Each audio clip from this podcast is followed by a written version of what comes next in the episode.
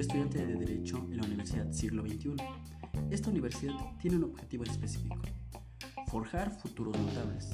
La docente, quien me imparte el la materia de Derecho Agrario, docente Azucena Pérez Hernández, con fecha 28 de agosto del año 2021, se destina una actividad de nombre Mi primer día de clases en Derecho Agrario.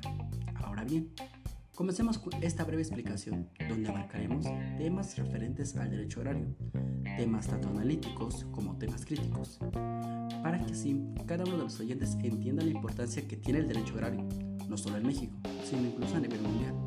Como primer punto tenemos, ¿qué es el derecho agrario? El derecho agrario es un conjunto de teorías, prácticas, que se refieren a lo típicamente jurídico, enfocado hacia el cultivo del campo, y salud del sistema normativo que es la organización territorial y la explotación del campo. Punto número 2. ¿Cuáles son las características del derecho agrario? Este se considera realista, objetivo y se caracteriza, se caracteriza por ser democrático, con influencia socioeconómica. Se caracteriza también porque su tutelar siempre será el trabajador. Su principal interés es velar por el campesino, quien esta figura es el encargado de satisfacer ciertas, cierto tipo de demandas sobre alimentos y en torno a la sociedad en general. Punto número 3. ¿Qué es lo agrario? En este punto hace referencia a lo que tiene que ver o lo que se relaciona con el campo. Esto lo va a delimitar la ley, consideramos la ley agraria. Punto número 4. El sector agropecuario en este se le conoce por la economía que forman las actividades agrícolas y las actividades ganaderas. Estas actividades desarrollan en el campo a diferencia de las que se desarrollan en la ciudad. Punto número 5. ¿Cuáles son los sectores económicos? Tienen una subdivisión. Sector primario, sector secundario y sector terciario. ¿Pero qué es el sector primario? Es la extracción y obtención de materias primas de los animales, de los vegetales, etc. En este sector se encuentra la ganadería, la pesca, la agricultura y la minería. ¿Qué es el sector secundario? Este sector convierte aquellas materias primas en bienes y productos para el consumo humano. Aquí se encuentra la intervención de fábricas, de talleres, entre otras maquinarias. ¿Qué es el sector terciario? denominado también sector de servicios, que es una actividad económica que se encarga de brindar ciertos servicios para satisfacer las necesidades del consumo humano. Se encuentran en lugares económicos, hablamos de supermercados, tiendas departamentales, tiendas de autoservicio, gasolineras, etc. Como último tenemos a los sujetos agrarios, que intervienen y participan en esta disciplina o en esta rama agrícola.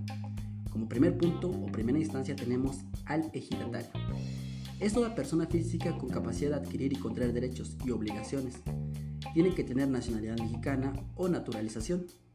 Segunda instancia tenemos a los comuneros, quien puede ser toda persona física con capacidad de adquirir y contraer tanto derechos como obligaciones. Tiene facultad, de, tiene y brinda voz y voto dentro de su competencia. En tercera instancia tenemos al posesionario, quien es toda persona física con capacidad de contraer y adquirir derechos. También tienen voz y voto dentro del ejido.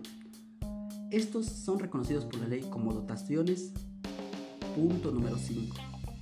Los avecindados, quien es toda persona física que recibe el nombre de avecindado.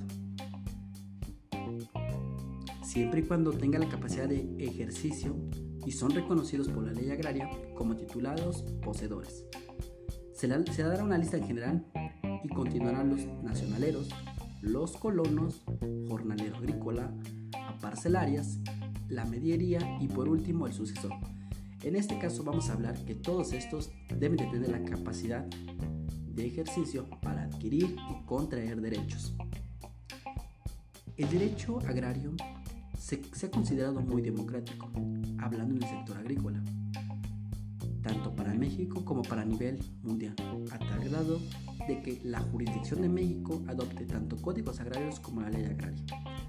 Hablaremos y haremos mención que el derecho agrario es muy importante porque vela por el interés de todos los habitantes y de aquellas personas que dedican su vida y una actividad para satisfacer necesidades de alimentos, alimentos básicos, alimentos sustentables para el consumo humano, que vienen del campo.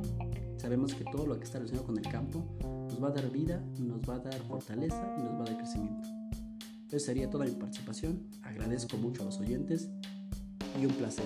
Se despide de ustedes su servidor Omar Rojas Reyes.